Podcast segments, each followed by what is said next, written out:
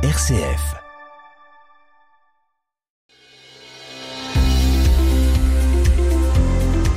Sur le sentier de la foi. Gwendoline et Loïc.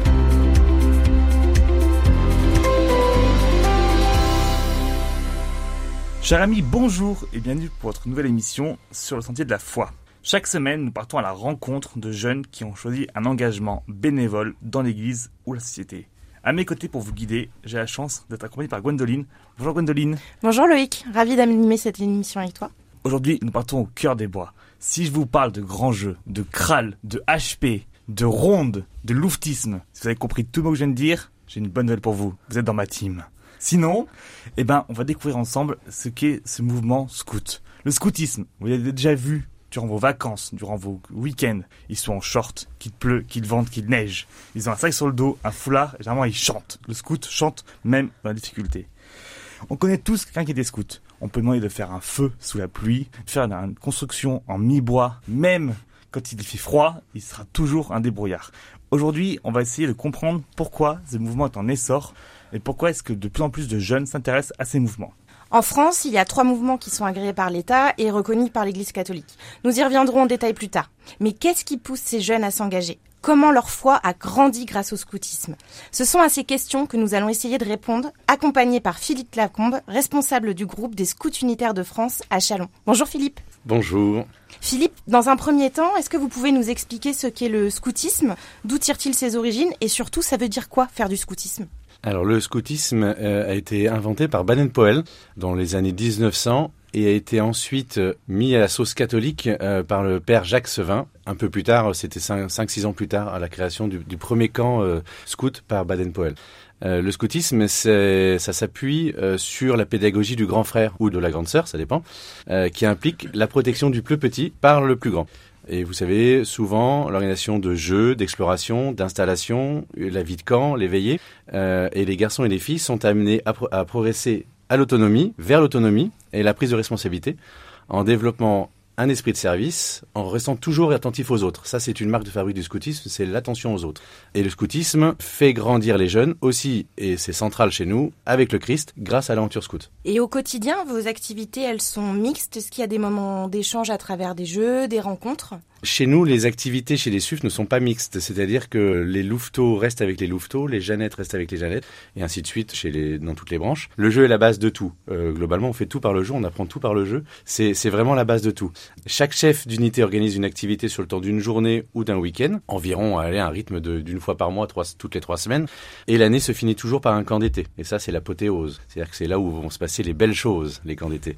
Les activités scouts ont lieu toujours dans la nature, ce qui favorise l'émerveillement, l'esprit d'équipe, les dépassements de soi. En fait, en un mot, la nature appelle l'aventure. Ben Paul disait que le scoutisme, c'est l'école civique au service des bois. Concrètement, qui sont ces chefs? D'où viennent-ils? Comment sont-ils formés? Ne me dites pas que vous avez recruté au bout de la rue, c'est faux. Je le sais très bien, des euh, chefs. C'est toute la difficulté dans le scoutisme et ça dépend un petit peu des bassins économiques, enfin des bassins étudiants principalement parce que nous, les chefs sont des étudiants. Et selon certaines villes, les étudiants ne restent pas forcément dans leur euh, lieu d'études et c'est toute la difficulté de recruter des chefs. Ça, clairement, c'est une des difficultés puisque il y a un certain nombre de chefs qui doivent être présents pour un certain nombre d'enfants.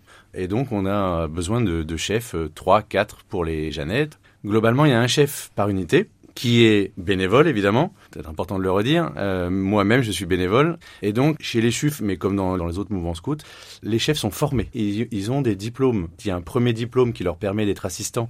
Chez les SUF, on appelle ça le CEP1. C'est une première formation, une formation qui dure une semaine. Et après, pour être vraiment chef de l'unité, il faut avoir cette deuxième formation qui est le CEP2. Et dans un camp, il faut un CEP2, deux CEP1. C'est très officiel, c'est très encadré et on peut pas euh, agir n'importe comment. Y a-t-il des parcours d'engagement? Est-ce qu'ils peuvent s'engager dans le mouvement autrement? Ou on leur dit ben écoute, euh, t'es trop vieux maintenant, euh, passe ta main à l'autre? Ben, c'est toute la difficulté. C'est-à-dire que 25 ans, on estime que la personnalité, la personne, il y a un rythme de vie qui change on escoute toute notre vie déjà à la base hein, quand on fait sa promesse. Mais c'est vrai qu'après à 25 ans, déjà il y a le monde professionnel qui nous est ouvert et puis les choses font que après dans le mouvement, on peut toujours avoir des choses à faire, c'est-à-dire que moi-même, si on prend, je n'ai pas 25 ans, j'en ai plutôt 20 de plus, et donc moi je suis chef de groupe, donc c'est une mission sur laquelle je suis amené pour un mandat de 3 ans, une durée, c'est un contrat euh, déterminé. On ne fait pas plus. Et puis après, dans le mouvement, vous avez les équipes nationales. Donc si on est appelé à rejoindre les équipes nationales pour aider, puisque le scoutisme, c'est les jeunes par les jeunes. Donc les équipes nationales nous aident, nos chefs d'unité sont appuyés par les équipes nationales qui sont aussi des jeunes. Est-ce qu'on reste scout quand on pose l'uniforme ou est-ce que ça se vit dans le cœur? C'est tout à fait la dernière mot que je retiens, le, le cœur. On est scout toute notre vie.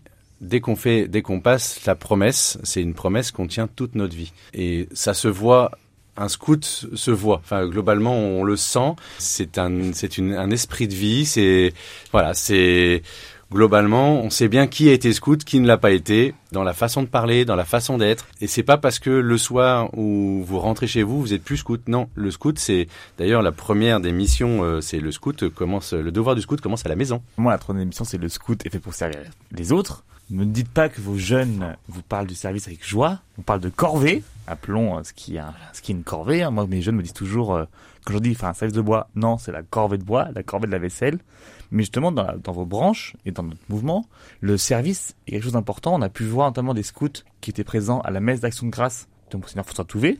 Justement, comment vos jeunes vivent ce sens du service et qu'est-ce qui les, anime dans ce côté service c'est vrai que la corvée de bois est intéressante parce que c'est le terme qu'on emploie, mais parce que tout simplement, dans les unités, le, le service du bois n'est pas amené comme un service. Par contre, dès que vous parlez service, rendre service à une personne, euh, rendre service au diocèse, rendre service à sa paroisse, rendre service à ses parents, rendre, enfin, le service, c'est euh, c'est intrinsèque, c'est comme ça, c'est dans le scoutisme.